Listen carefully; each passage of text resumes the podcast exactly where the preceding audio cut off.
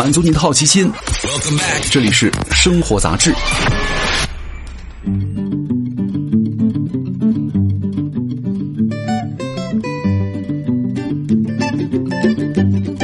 各位好，欢迎来到生活杂志，我是奥巴庆。今天来跟大家说一说这个手机快充的事儿哈。手机快充它到底伤不伤电池？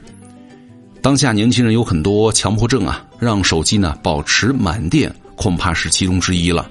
屏幕右上角满满当当的小电池啊，是很多人外出的定心丸。哪怕手机还有大几十的电量，有的人呢还是一有时间就插上充电器。到晚上睡觉之前呢，很多人更是习惯把手机啊连上充电，等醒来的时候呢，就能够拿到一个活力满满的通讯工具了。但是整晚充电真的可以吗？快充到底伤不伤电池呢？边玩边充是不是对电池损耗很大呀？对于一个电量焦虑者来说，这些问题的答案真的非常重要。你拿到新机的时候，有没有出现这样的疑惑？哎，新机子是不是要充满一次电，完全充透了才能用啊？日常需要等到手机没电才开始充吗？这些教程在父母辈儿啊用老式手机或者用一些镍镉电池的时代呢是正确的，因为这个镍镉电池呢会有记忆效应。所谓的记忆效应啊，就是电池充电的时候会记住前次使用的最终电压，当充电之后呢，再次使用到其记忆的电压值的时候，电池剩余的时间就会迅速下降。啊，所以说镍镉电池呢最忌讳的就是浅充浅放。要将中置电压控制的比较低才行。那么现在呢，我们普遍使用的是锂电池哈，并没有那么斤斤计较了，它并没有记忆效应。现在的智能手机啊，早就进入到了锂电池时代。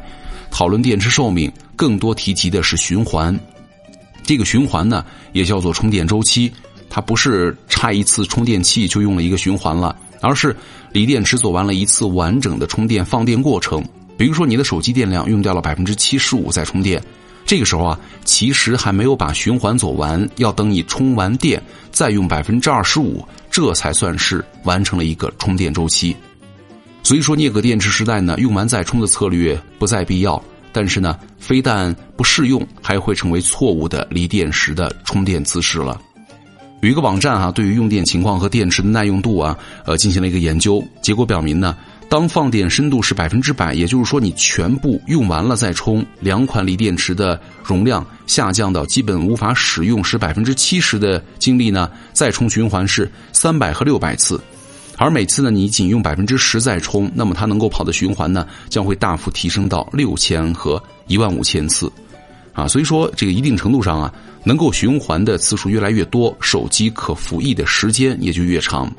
结果呢？研究更能理解了。如果你用到了低电量或者没电的时候再充呢，反而更会折损电池的寿命，让你的电池啊变得更不耐用。所以说，正确的充电姿势就是随用随充，不要等到放没电了，等晚上睡觉再充。现在呢，快充已经成为了很多手机的标配了，对吧？如果没有满电的强迫症，也没必要睡几个小时让手机啊都插着充电线。而且啊，电量焦虑者们随时充电，也记得。及时拔，避免充太久伤电池。那这个快充有多猛呢？我们也调查了几大主流品牌的新机型哈，六十六瓦和六十七瓦的普通型啊是比较主流的官方充电器的功率。那么在这个条件之下呢，基本上手机能够在四十分钟以内充满电。比如说安卓阵营来说哈，他们是最快最猛的。比如一加有一款手机啊，配的是一百瓦充电器，二十五分钟呢，基本能够充满了。最夸张的是有一款手机啊，配了两百四十瓦的充电器，更更是号称九分钟就能够呃充满电了。那如果你是买的 Pro 机型呢，那么这种超大功率的充电设置啊，将会更为常见。当然了，苹果还是那么特别，为了环保呢，你可能还在用着祖传的。五瓦的这个充电头，对吧？那想要体验快充呢，你得单独再买一个快充头。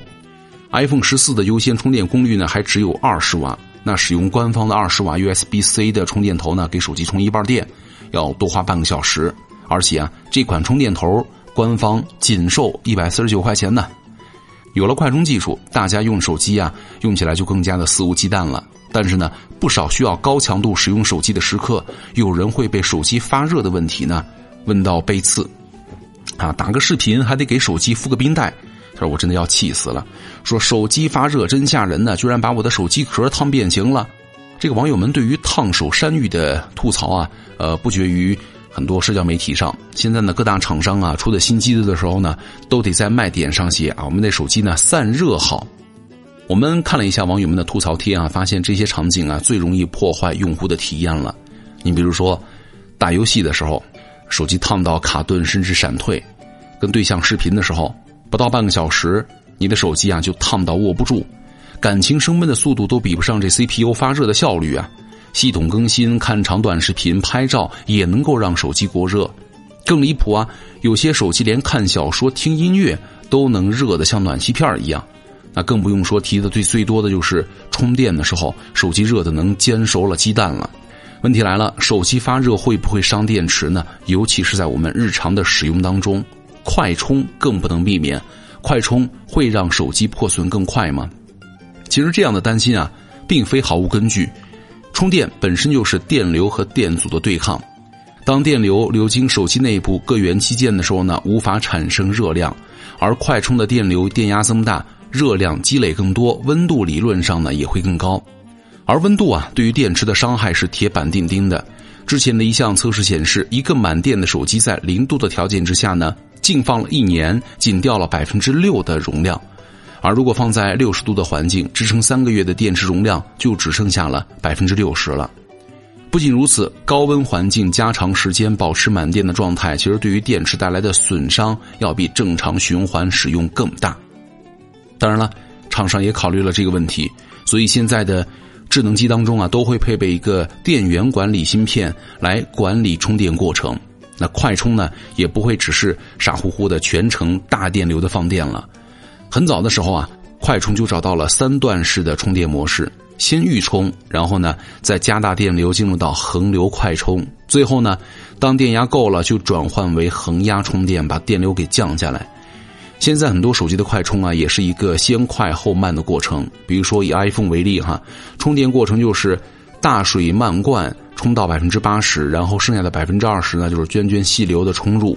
那这样的方式呢，厂家能够做到快充为便捷，慢充保寿命。至于整晚充电呢，厂家也是用的类似的策略，充到百分之八十的左右啊，停止充电，等你快睡醒的时候呢，才用这个涓流充电。iPhone 的优化电池充电，就是学习使用者的日常习惯来判断。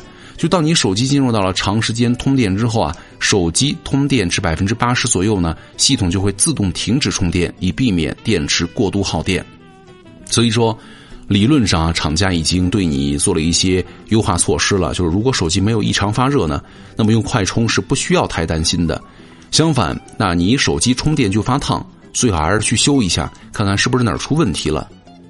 研究了这么多电池知识呢？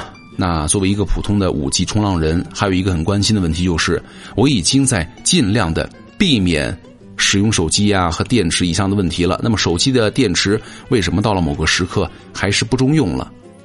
这个问题其实和电池的寿命有关哈。如果大家用一个可以从手机里查询的指标来解释，那就是电池的容量下降了。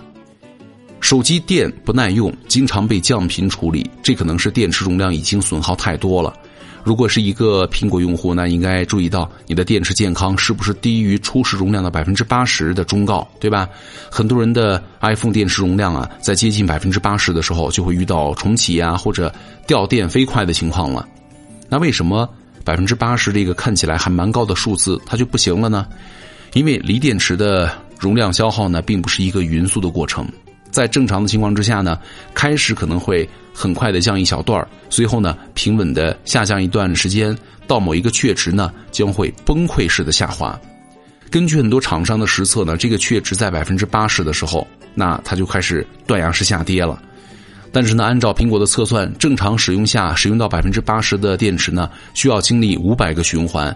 那么按照每天用光一次电来算的话，电池也能够撑一年半左右啊。有些人呢，年年换新机，所以说对于手机的电量容量啊，不需要太多担心。但是如果没有更换手机的计划呢，为了重拾用体验而为钱包着想，你不妨啊去换个电池，对吧？按照每个品牌的说法，更换官方的原装电池对手机不会产生影响，反倒是妙手回春。而大多数的官方原装电池呢也不贵，啊，几百啊到几十也有。小米和红米的一些老的机型啊，最低五十九就能够买到一块原装电池。华为和荣耀啊，在安卓机当中呢，价格稍贵。那最贵的电池呢，也就是三百五十九和两百七十九。不过啊，再贵也比不上苹果电池的身价。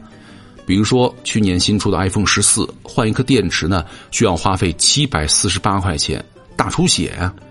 而在刚刚的未来三个月，是吧？那十四以外的机型涨价，比如说闲鱼上只能够卖七八百的 iPhone 八，换一个电池现在要花上五百二十八了。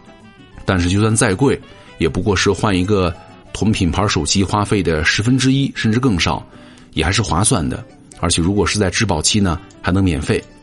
当然了，去外面换电池啊，可能更便宜，但是可能会面临着数据泄露啊、质量不稳定等情况。那起码你在店里呢，还图一安心。最后啊，我们要记住的是，电池走向老化呀，其实是宿命。那正确的充电呢，是为了避免加速这个进程。如果手机换的勤，不用太操心啊。那现在的技术一般能够兜住你任性操作的伤害。那么，按照刚刚我们说到的这些方式，对吧？你的电池啊，应该慢慢的就耐用了。学会正确的充电很重要。但是话又说回来，手机和电池呢，最终它都是消耗品。但如果真的不好用了，也不要勉强。在预算范围以内呢，换个新的，起码刷起来的时候啊，你还是开心的。好，以上就是今天的生活杂志全部内容。我是奥巴庆，咱们下期见。